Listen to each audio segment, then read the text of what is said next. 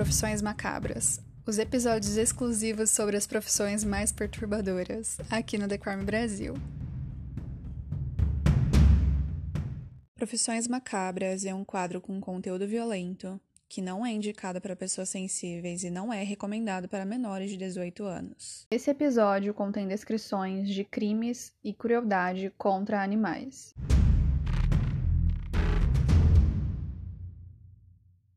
Oi, gente, tudo bem? Finalmente chegamos ao segundo episódio de Profissões Macabras.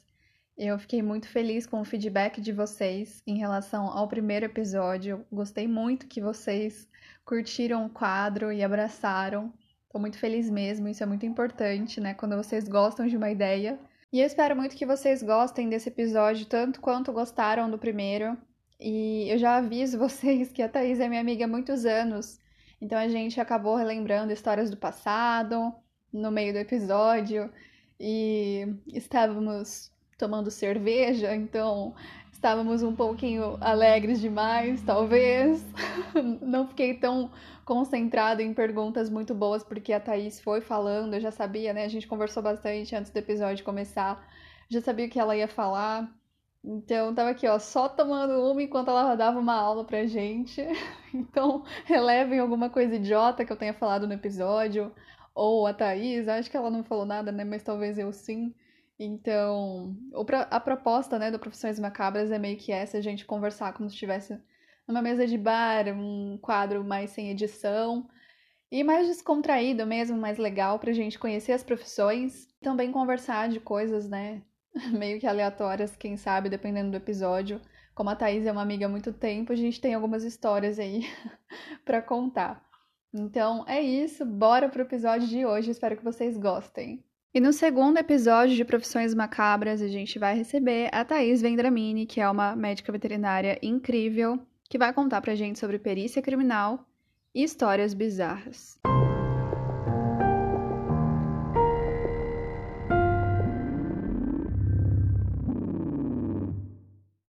Gente, todos os ouvintes do The Crime. Meu nome é Thaís e eu estou muito feliz de estar aqui hoje, é, conversando um pouquinho com vocês sobre minha vida, minhas experiências, nesse bate-papo que, que a gente vai ter com a Tainá, que eu amo. E só queria deixar claro antes de começar que eu sou muito fã do The Crime e eu sou muito fã dessa garota maravilhosa. É isso. Aquelas, né, mano? Puxa uma sardinha só porque a gente se conhece faz anos. Nossa, e põe anos nisso, hein? Nossa, amiga, Meu bem. Meu Deus. Desde o terceirão, hein? Terceirão. Terceirão, Saudades, Marília. Saudades do Baltazar. Saudades, saudades de. Olha, mas eu vou falar uma coisa, viu, amiga? Você já era meio obscura naquela época, né? Que isso? Já era assim? meio, meio, meio emo, assim. A emo eu sempre fui, né? Não tem jeito. Tinha, tinha aquela franjinha pro lado, sabe? Não sei, mas eu olhava pra você e falava: não, essa menina, ela vai fazer alguma coisa assim na área de crimes. Olha, eu Ah, tava, tá. Sério? eu tava prevendo o seu futuro. Advogada e agora dona de um podcast de crimes. Tá maluco, hein? Ninguém segura. Mas então, amiga, é, conta essa história aí pra gente de que veterinário pode ser perito. É, Criminal, né? Então, é isso aí, gente. Eu, eu trabalho é, com ortopedia, né? Sou veterinária formada, me especializei, fiz aí é, a minha residência em cirurgia e ortopedia. E hoje eu sou mestranda aqui na Unesp de Jabuticabal e nessa área de ortopedia. A gente fala ortopedia de pequenos animais, né? Cães e gatos, mas eu também trabalho com animais silvestres. Nesses silvestres, a gente pode encaixar também os selvagens. Quando, gente, quando eu me referi a silvestres, eu estou falando mais de animais criados como pet. Quando eu me referi a selvagens, são animais mesmo de vida livre. Eu já operei leão, onça, e aí o que vocês imaginarem. E é isso. Mas então, essa área de perícia veterinária, só para deixar claro, né, eu fiz essa apresentação para as pessoas é, entenderem que eu não trabalho né, com isso mas que é uma área muito bacana da veterinária, que as pessoas podem atuar. E a gente tem essa área de perícia é, justamente para tratar de assuntos legais. Então, ou seja, processos, é, pessoas, às vezes tutores, né? Tutores, os responsáveis pelos animais, que vão processar aí, veterinários por alguma negligência, algum tipo de, de ato que não foi bacana. É, a gente também tem essa parte de perícia em pessoas que criam é, muitos animais, né, que a gente chama de superpopulação. A gente também tem aí a questão de mutilação. Então, por exemplo, eu conheço alguém que mutila animal, eu vou e denuncio essa pessoa. Quem é que vai lá na casa da pessoa, analisar o ambiente, quem é que vai avaliar o animal em questão que foi mutilado? O veterinário perito. Ele é responsável por fazer toda essa avaliação, toda essa parte legal. Também tem as questões de zoofilia. Inclusive, eu vou abrir um parênteses aqui na zoofilia. É uma coisa assim, é, não sei se todo mundo sabe o que é, né? Mas a zoofilia, na verdade, é a relação entre humanos e animais. Não necessariamente sexual, mas é qualquer tipo de relação é, excessiva, né? Que, que não está dentro dos padrões. E, e, o que, que acontece? Muitas pessoas acham que isso é algo é, que acontece muito pouco, ou que é algo que acontece mais em outros países. Na verdade, gente, não. Se você joga zoofilia no Google, vocês vão ver que não aparece a definição do que é zoofilia ou não trata a zoofilia como uma doença. Já aparece vários sites pornô com vídeos de zoofilia. Porque essa, essa indústria pornográfica ganha muito dinheiro com vídeos de zoofilia. Então, assim, é muito triste é, os animais serem submetidos a isso. Eu não vou nem entrar em, é, nas questões éticas, mas falando mais pela saúde dos animais, sabe? Estarem em contato, é, estarem em contato com pessoas, é, nessas condições, podendo contrair doenças, porque sim, a gente tem a, a, a mentalidade de que a gente contrai doenças dos animais. Os animais são seres que nos passam doenças. Na verdade, a gente também passa para eles bactérias, fungos, vírus que não não, não são né, micro-organismos ali é, da rotina deles, do dia a dia deles, então, a gente também faz essa troca de, de micro-organismo, prejudicando a saúde deles. São micro-organismos que, os organismos, que o organismo deles não reconhecem e eles acabam ficando doentes. Então, é, é um ato extremamente violento e que é, é muito aceito, principalmente nessa, nessa indústria é, de, de filmes, né? De filmes adultos. Outra questão onde o, o médico veterinário, né, perito, ele pode atuar é no bestialismo. Bestialismo, na verdade, aí sim a gente está falando do ato sexual entre humanos e animais em si.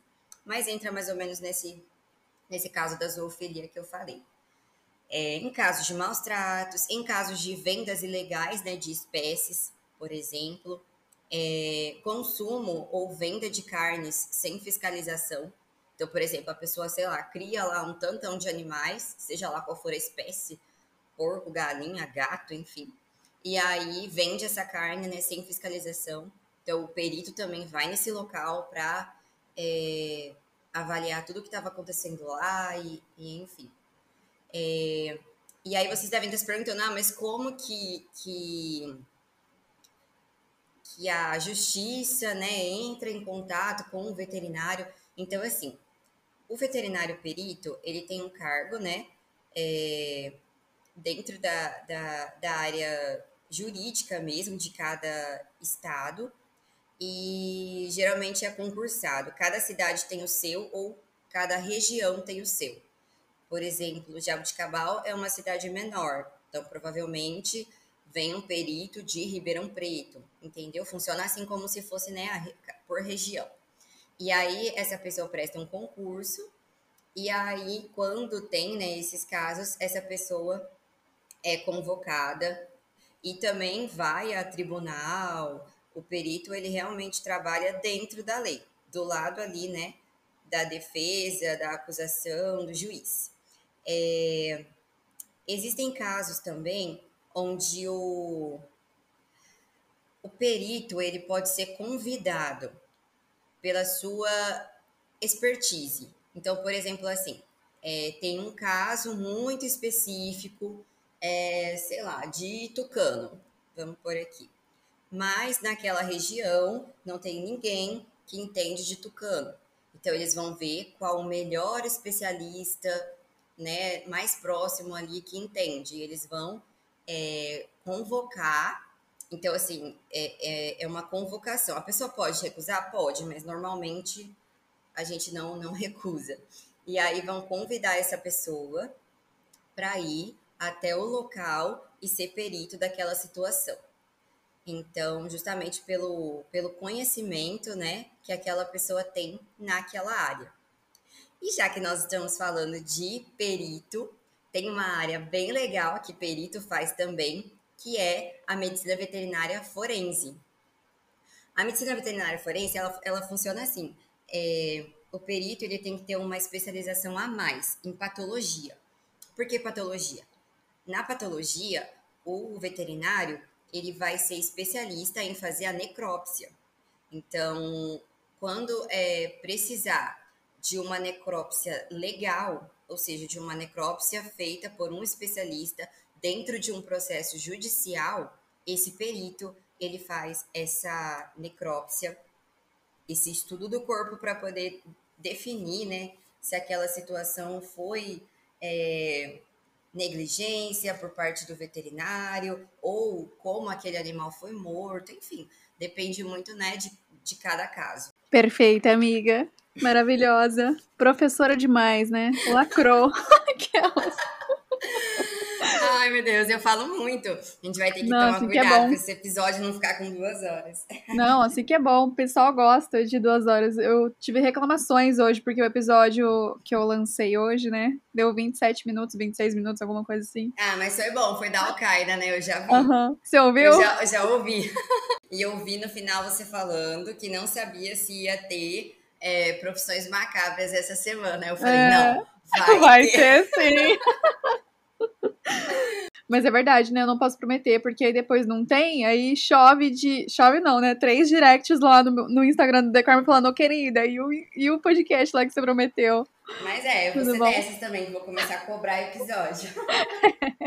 Mano, meu amigo mandou mensagem, ô, oh, não vai sair vídeo não? Daí eu tive que postar lá no, nos stories que eu não ia postar vídeo esse mês inteiro. Cara, eu tô tão viciada que o, aquele episódio da, da, da mãe a mãe lá que. que a Didi, Gypsy. Isso, uhum. essa. Eu, eu li a história no blog antes de sair o podcast. Mano, é bizarro esse caso. Eu fiquei com medo. Eu tava gravando de madrugada. Eu tava com sono e com medo. Tipo, dois sentimentos estranhos. Porque eu não conseguia dormir porque eu tava com medo. Porque eu odeio esse episódio. Tipo, essa história é bizarra para mim. Muito bizarra mesmo. E aí eu não conseguia dormir, só que ao mesmo tempo eu tava morrendo de sono e minha voz tava péssima, né? Foi derretendo no decorrer do episódio, assim, não tava conseguindo falar direito. Nossa, amiga, mas é uma história legal, hein? Não, uma história É, parece boa. coisa de filme, né? É, só, só é assim, triste pensar que foi real. É. E triste também porque a Didi não sabia, né, que o pai dela amava ela.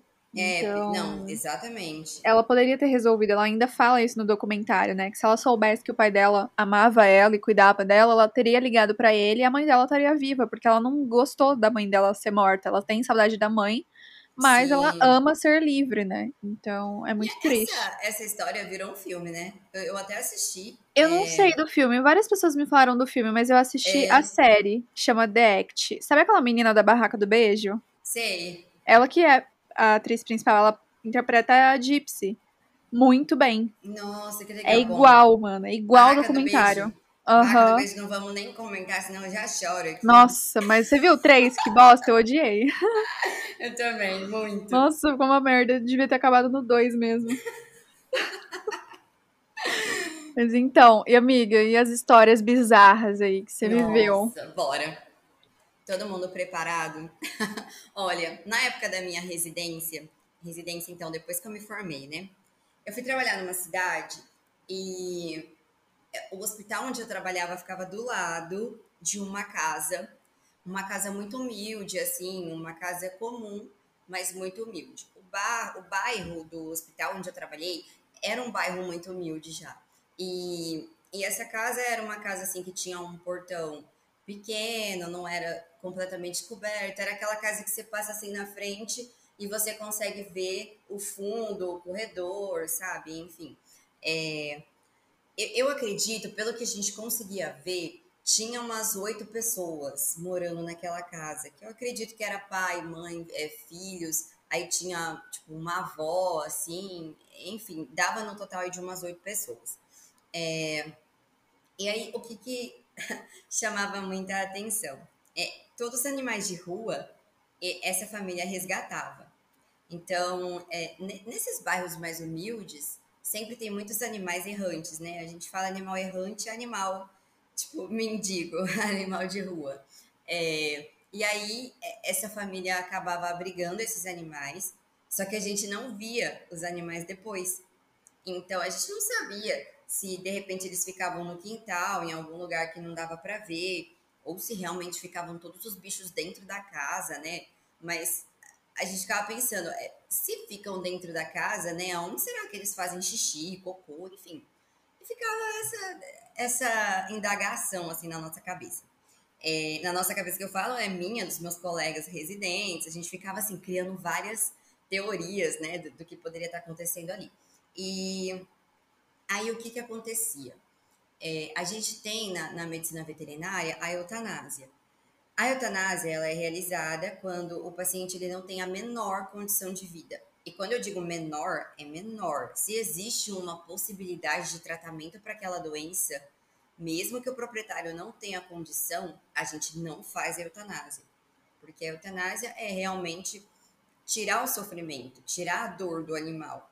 Mas isso não quer dizer que existe um tratamento, mas a pessoa não pode fazer. Então, nesse caso, a gente não indica eutanásia. Só que muitas pessoas procuram lugares, né, ilegais para fazer a eutanásia do animal. Que aí é uma eutanásia que obviamente não é feita de forma adequada, né, farmacológica. É feita aí de qualquer maneira, como se fosse um abate mesmo de animais. É, e acontecia que essa família fazia esse serviço. Eles prestavam esse atendimento para as pessoas que queriam é, de certa forma, se livrar dos animais, eu vou usar esse termo porque para mim não faz o menor sentido é, você querer eutanasiar o animal. A decisão de eutanásia é totalmente do veterinário, não existe isso, a pessoa querer eutanasiar o animal, entendeu? É, então, enfim. E aí as pessoas levavam esses animais nessa casa, porque eles cobravam cerca de 30 reais para fazer a eutanásia, o que é muito barato, e as pessoas largavam os bichos lá. Só que as pessoas, elas queriam tanto pagar pelo barato, é, e, e, elas não se questionavam é, de como essa eutanásia era feita. Essa família alegava que tinha tipo um crematório no fundo da casa e que esses animais eram cremados. Mas, primeiro que nem pode ter um crematório em área urbana, então isso era completamente mentira. Um crematório daria para ver do lado de fora enfim, sabe? Eu não sei como as pessoas acreditavam nisso, mas era o maior papo furado, assim. É, e aí veio mais indagações, né? Onde essas pessoas armazenavam esses animais e como elas matavam?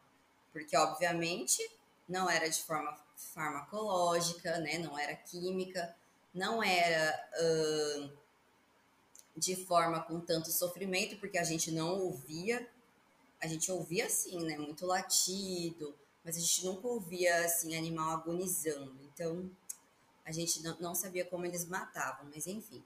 E onde eles armazenavam, né?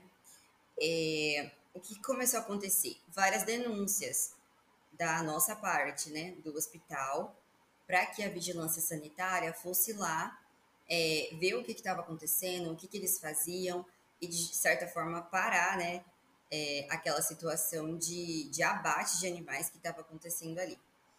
É...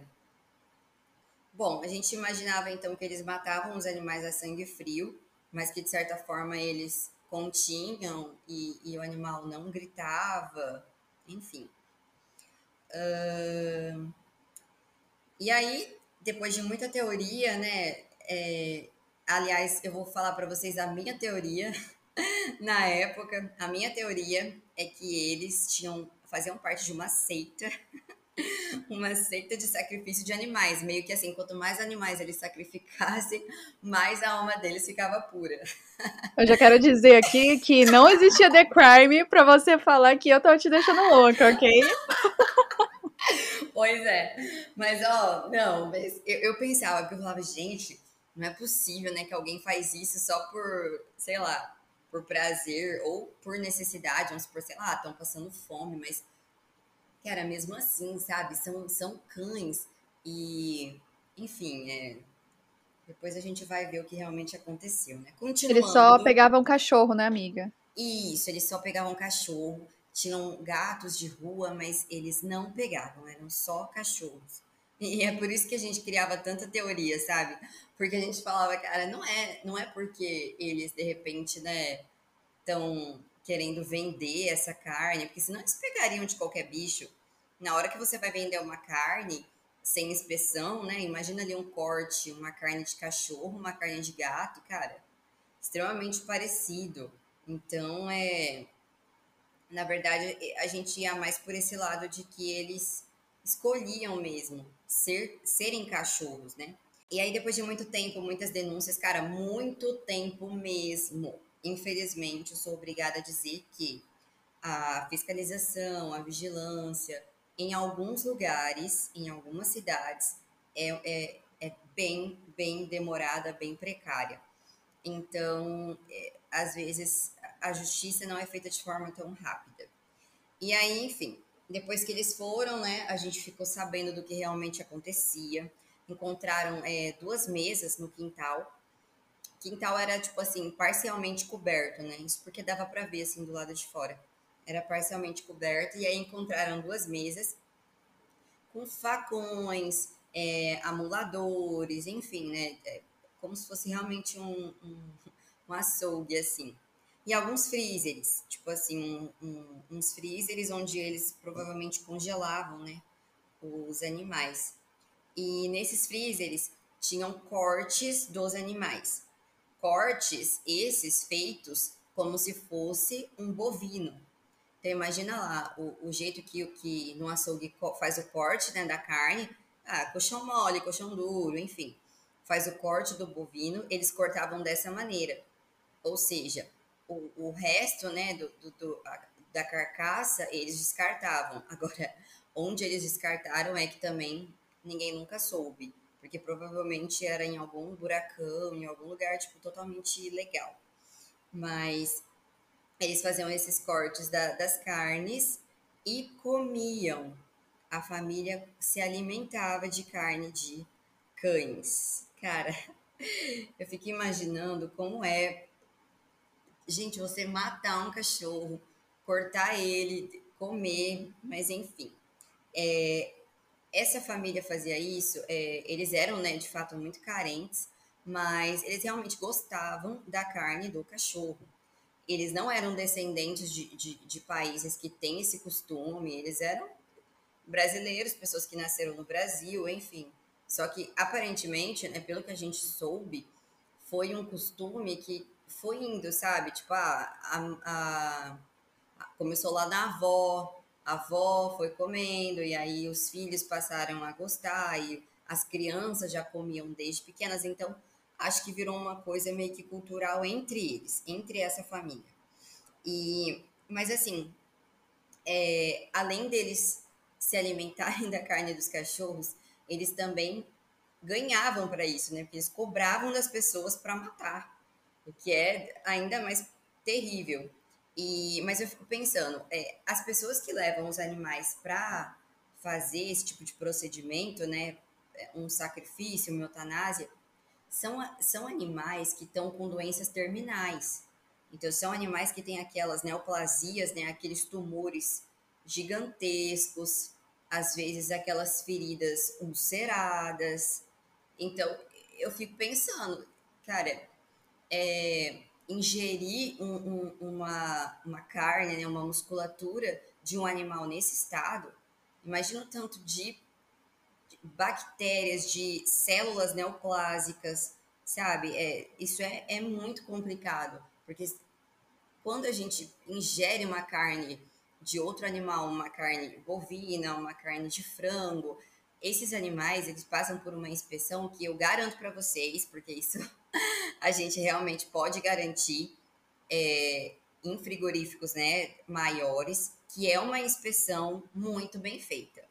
Então, essas carnes, elas realmente não contêm nada que vá prejudicar a saúde humana, né? E, mas nesse caso, imagina só, os animais, eles eram levados para eles, né, já muito doentes. Então, é uma coisa, assim, muito complicada, né? Só de pensar, assim, dá muita, muita é, indignação. E aí, para finalizar a história, né, eles foram multados e assim, naquela época, né, isso já tem alguns anos, eles não foram presos, não, não, não teve nada assim muito sério além da multa e algumas visitas da vigilância sanitária assim de forma semestral. Então, muita muita gente da cidade soube, né, parte da cidade soube, mas isso não foi divulgado. Segundo a vigilância, isso não poderia ser divulgado porque de repente iria encorajar outras pessoas a fazerem isso, de consumirem carnes de, de bichos abandonados e cães, gatos e etc. É bizarro demais, né, amiga? Meu Deus do céu. Muito. Bom, eu acho bizarro qualquer animal ser assassinado e consumido, né? Faz seis anos que eu sou vegana. Eu acho que a gente precisa ter uma consciência de que para além de ser animais é, domesticados, né? Tipo gato, uhum. gato cachorro, uhum. hamster, sei lá, porquinho da Índia, que a gente estava conversando antes, né, de começar o episódio. Sim. Porque a dor dos animais que são abatidos é a mesma dor de um cachorro. Eles são seres sencientes, assim como cachorros, gatos, enfim. Uhum, sim. É, e é muito triste. Muito triste. Mas é, e aí a gente volta para que, que a gente estava falando também antes de, de começar o episódio, que o consumo de animais é tão cultural que em determinados países comer carne de cachorro é completamente comum e carne de vaca é estranho, né? Tipo, Exatamente. não deveria acontecer. Então é realmente uma coisa cultural. E é triste de todas as formas. Acho que a gente precisa ter mais consciência e ética em relação aos animais e respeitar a vida daqueles serezinhos pequeninos e fofinhos. Não, demais, demais. Super concordo e, e assim, esse caso mexeu demais, né, com a cabeça, assim, de todo mundo é, que, que ficou sabendo, porque, meu, Eu imagino. só. Que bizarro. Bizarro demais.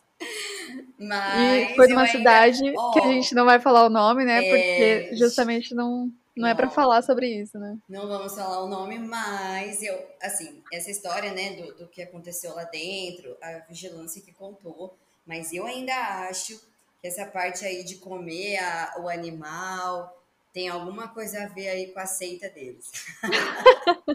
que você tirou da sua cabeça essa seita aí, né? Eu tirei essa, essa seita da minha cabeça, mas eu acho que isso acontece lá. Não, mas o pior é que deve ter seitas por aí realmente que faz umas coisas bizarras dessas. Nossa, mas seitas que sacrificam animais, isso tem demais, demais, demais. Eu, eu falo assim, é, imagina só, você pegar um ser que não mal sabe se defender e, tipo, oferecer aquilo. Gente, não faz o menor sentido, entendeu? Já a pessoa tem que oferecer ela, né? Oferece a alma, oferece sei lá o quê, mas não mexe com, com os bichinhos, né? Com certeza, pelo amor de Deus. E amiga, qual é a outra história bizarra que você tem para contar Nossa, pra gente? Vamos lá. Ó, agora que eu contei essa história, né, as pessoas vão ficar esperando uma ainda mais bizarra, mas essa na verdade assim, bom, depende do ponto de vista, né? Eu não acho mais bizarra, mas eu acho essa a segunda que a pessoa ela é um pouco mais assim, psicopata. Enfim, essa história, segunda história, é de um cara que criava é, cobras. É, esse caso eu tomei conhecimento depois da minha graduação, foi num estágio que eu fiz. Como eu atendo animais silvestres, né, animais selvagens, eu fiz uma parte do estágio com répteis e eu e eu pude conhecer é, essa pessoa que criava aí várias cobras. Ele tinha cerca de levava para o atendimento cerca de oito cobras. É, cobras assim legalizadas, cobras que, que a gente é, aceita que a pessoa tenha em casa, digamos assim. É, e aí tá, é, no, numa conversa, esse cara resolveu mostrar uma foto, uma foto do local dentro da casa dele onde as cobras ficavam. E aí, é, nessa foto, dava para ver que tinha mais de 40 cobras. Então, esse cara criava mais de 40 cobras. E depois, né, nós fomos descobrir que eram cobras ilegais. Inclusive, estava até falando, né, antes do episódio, ele tinha uma cobra que é uma cobra que só é achada na Amazônia. Então, provavelmente ele tinha contato com pessoas que faziam, né, é, contrabando de animais, né, de fauna. É, e ele também vendia, é, reproduzia esses animais e vendia. É, e aí a gente entra numa questão que é a seguinte: a gente considera patológico qualquer tipo de superpopulação. Então, assim, a pessoa tem muitos gatos dentro de casa, patológico. A pessoa tem muitos cães, patológico. A pessoa tem esse tanto de cobra, é patológico. Por quê? Você ter um animal em casa significa que você quer ter uma companhia, que você quer ter um ser vivo junto com você, que você quer ter essa arte de cuidar, de, de ter ali um, um, um ser que precisa de você, e quando isso passa dos limites, né, dos limites de, é, de você conseguir cuidar, de você conseguir manter uma higiene, conseguir manter o que a gente chama de bem-estar, que é um, uma área adequada para o animal se movimentar, isso passa a ser crime. Então, superpopulação de animais é crime. E, e aí, o que, que acontecia? Esse cara, essa pessoa, ele foi denunciado por um amigo dele que começou a ver que a situação ali dentro da casa dele estava saindo do controle.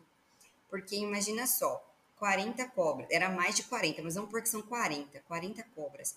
Imagina para você alimentar 40 cobras. É claro que uma cobra é, doméstica, ela vai comer aí um camundongo, né, um rato é, morto, né, abatido, uma vez a cada 15 dias, mais ou menos. Mas se você der uma vez na semana, a cobra também vai comer. Geralmente, o mínimo né, de uma cobra comer é uma vez na semana, porque aí ela come, se alimenta, é, digere, faz a digestão durante três ou quatro dias e depois ela só vai se alimentar dali alguns dias. É, mas se você der uma vez na semana, ela vai comer uma vez na semana. E aí o que acontece? A gente sempre indica que a pessoa compre esses ratos abatidos de um lugar que seja inspecionado, né? Ou seja, de um laboratório, de um criatório mesmo, é, para fornecer para esse animal. Mas é, isso acaba saindo um pouco mais caro. Então, o que, que esse cara fazia? Ele comprava é, ratos, é, hamster, porquinho da Índia, em locais que vendem, né? Feiras, enfim, cada cidade tem aí o seu local que vende. Hoje em dia, um, um porquinho da Índia é 5, 6 reais. Então, compensava mais ele pagar por esses animais vivos e aí ele reproduzia essas presas, né, chamadas de presas, na casa dele e dava esse, esses animais, fornecia para as cobras vivos. E aí o que acontece? As cobras já eram cobras ilegais, né, cobras selvagens. Se você fornece o alimento vivo, essas cobras elas ficam ainda mais agressivas, porque para matar elas precisam dar o bote. Então você incentiva ainda mais que essa cobra ela fique ali é, mais selvagem, mais agressiva. E o, o que acontece é que a, imagina a casa desse cara, 60 cobras, aquele monte de hamster, porque hamster faz barulho, é, quando eles se reproduzem, né? nasce muito, é, é muito. Hamster, porquinho da Índia. Então, é, eles se reproduzem muito rápido, na verdade, é, num curto espaço de tempo. Então, imagina só o barulho que era, a sujeira que era, o cheiro que não devia ser a casa dele. E aí começou a ficar uma coisa assim fora de controle e acabou que esse amigo denunciou ele. O que aconteceu com ele, eu não sei. Eu sei que nesse caso foi assim, a, a justiça foi um pouco mais pesada porque envolveu é, contrabando de animais. Então, aí, nesse caso, a, a polícia é um pouco mais rígida, a justiça, digamos assim, é um pouco mais rígida. Mas eu sei que depois os animais eles foram destinados, né, Butantan, locais adequados. E esse foi o fim da história. Mas, assim, é, só para finalizar, né, para ainda criar mais esse cenário na cabeça de vocês que estão aí imaginando a história.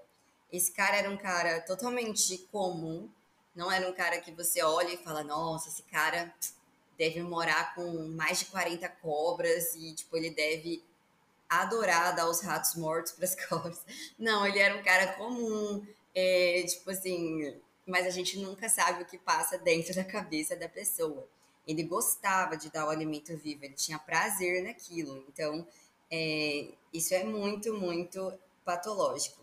Não, e é legal comentar é, a gente até estava conversando antes, que é, essas pessoas que criam esses animais exóticos, é, que criam assim, nesse sentido de, não porque gosta, é lógico que é normal a pessoa ter uma, uma cobra em casa, sim, eu tenho vários pacientes que são muito exóticos, sabe, de pessoas que, sei lá, é, compram um, um macaco legalizado, é, mas vamos entrar em detalhes que macaco é a coisa mais linda do mundo. Mas enfim, compram um macaco legalizado e, tipo assim, pagam 16 mil para ter um macaco.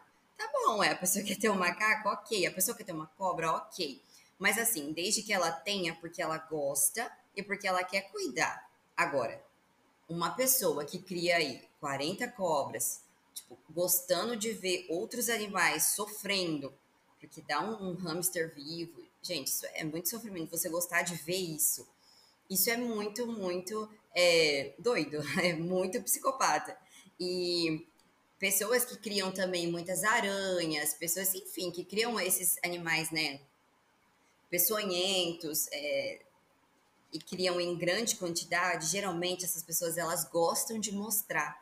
Então, quando elas têm ali a oportunidade de falar para alguém, ó, eu crio eu tenho uma aranha, eu tenho uma cobra, sabe? Elas gostam de falar, elas gostam de mostrar foto, porque elas gostam de que as pessoas ve, as vejam, né, como diferentes, exóticas, né? Geralmente a gente fala que as pessoas que gostam de ter esses animais são pessoas realmente mais exóticas. Completamente bizarro. Eu Mano, esse episódio tá sendo muito estranho para mim, porque eu sou contra tudo que tá acontecendo aqui, sabe? É, nossa, contra nossa, comercialização nossa. de animais, contra, tipo, o abuso de animais, de todas as formas. Eu não acho que nenhuma vida deveria ser vendida, independente de qual seja.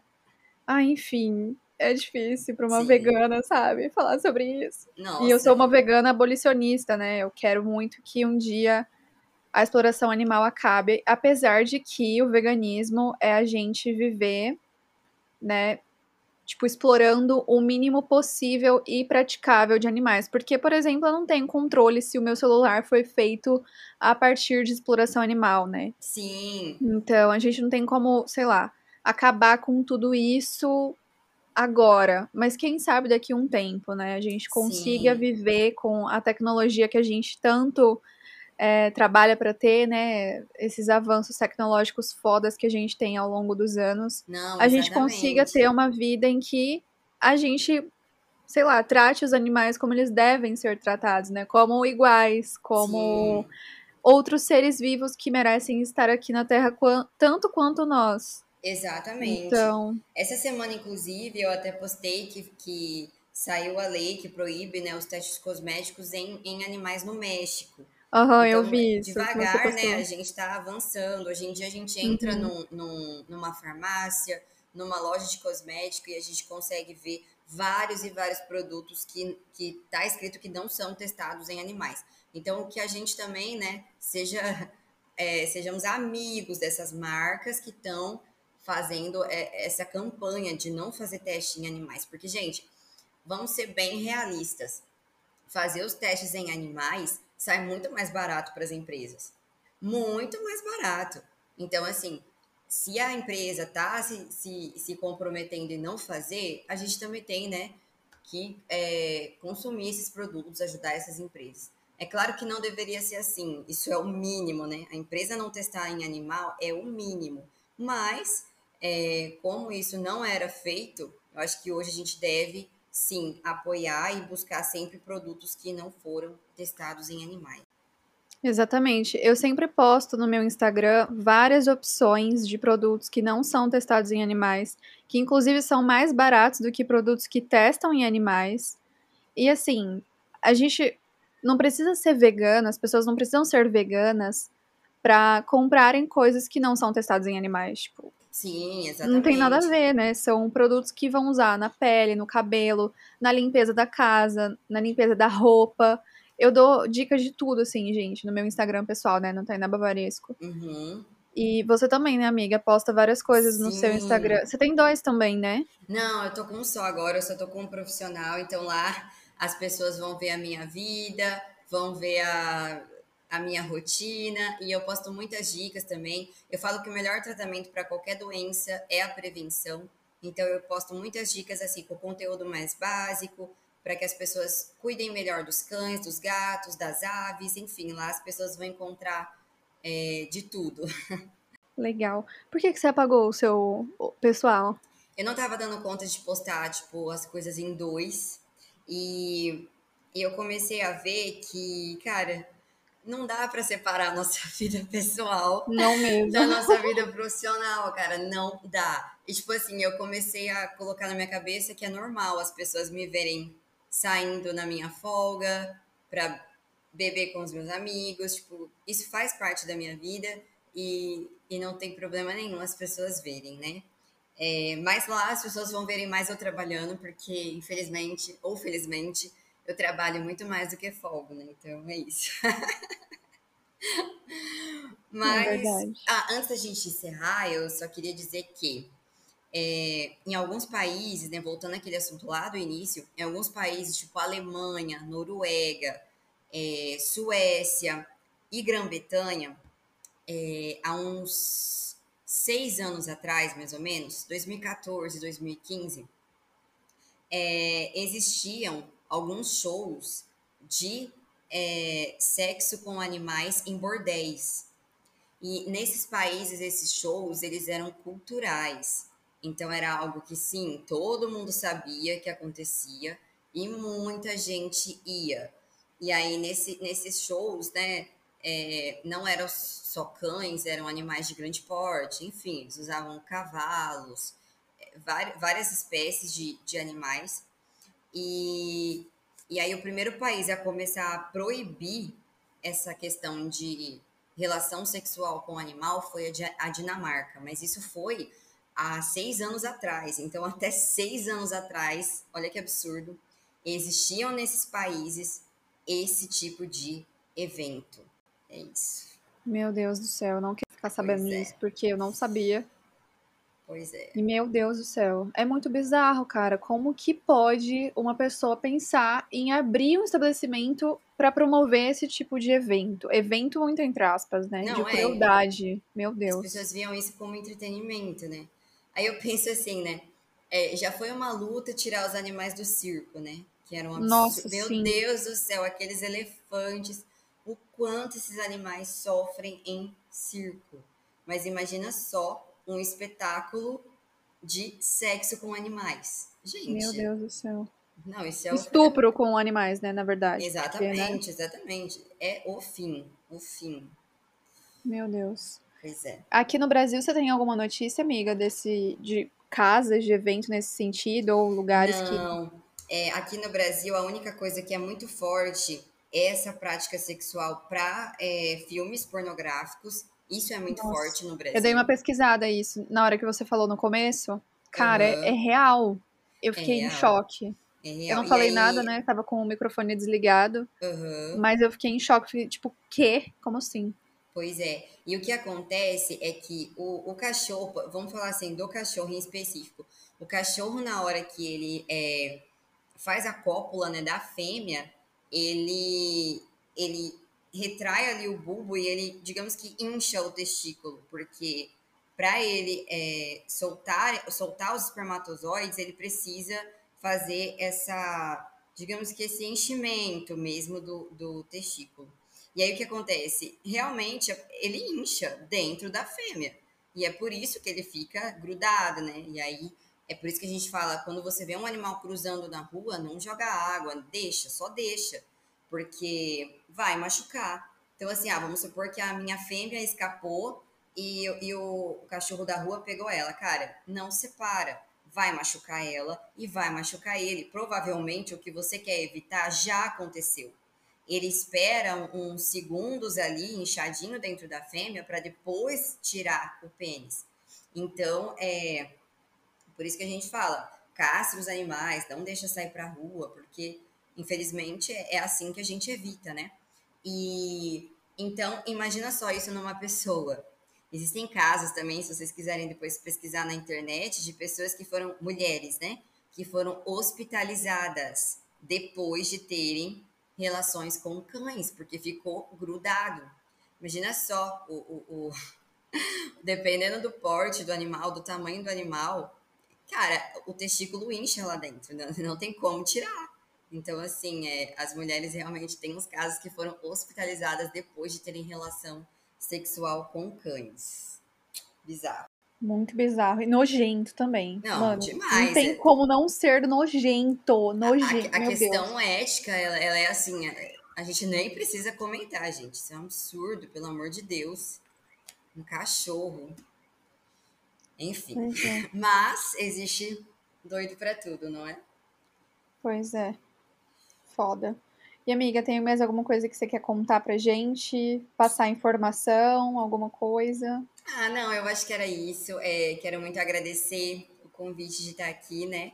Falando dessa parte mais bizarra da medicina veterinária.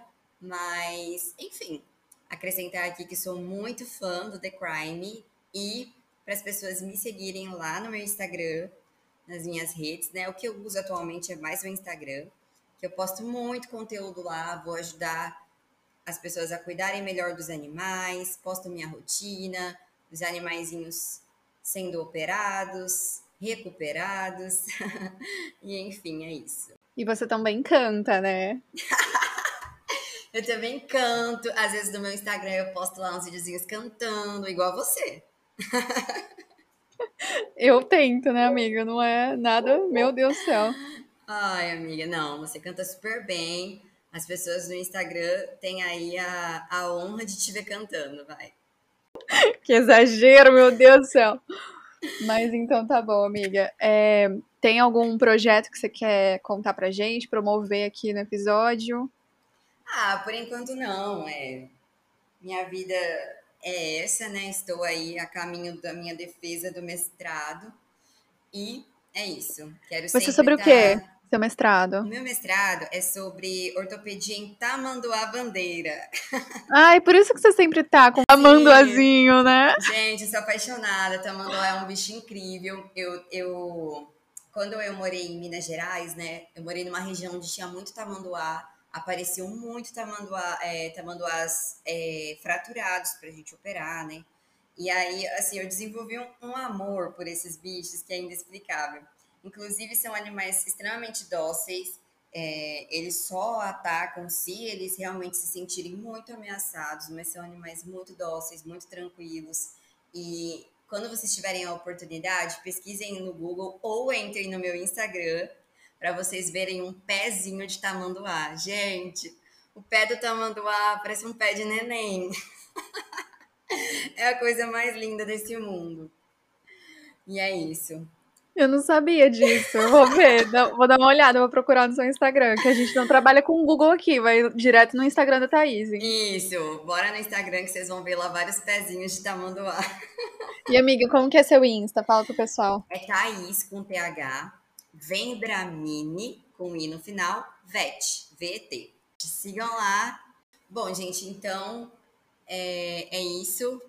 Eu agradeço muito a todos que ouviram nossas histórias, nossa conversa. E para vocês que querem né, é, estudar medicina veterinária, ou para vocês que são estudantes, de repente gostaram dessas áreas, né, de medicina legal, de perícia, é uma área muito boa, muito rentável, inclusive, é, e uma área que quase todos os profissionais não não, não gostam ou, ou desconhecem, né? E, enfim, é, me sigam lá no Instagram. Espero que vocês tenham gostado do episódio e agradeço muito, muito pelo convite. Obrigada a você, amiga. Eu amei saber de várias coisas que eu não fazia nem ideia. Da perícia, quando você falou para mim, não fazia ideia que poderia ser o médico veterinário perito criminal. Achei muito legal. E é sempre bom conhecer novas profissões, apesar de eu ter ficado em choque a maior parte do episódio.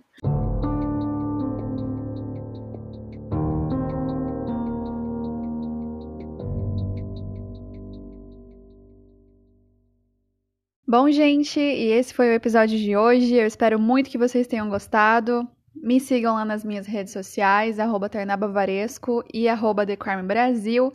Sigam a Thaís Vendramini também, thaisvendramini.vet. E se tornem membros do The Crime, caso vocês queiram apoiar o The Crime de outras formas, para além né, de ouvirem os episódios e acompanharem o Instagram. Espero vocês no próximo episódio. Um beijo, tchau!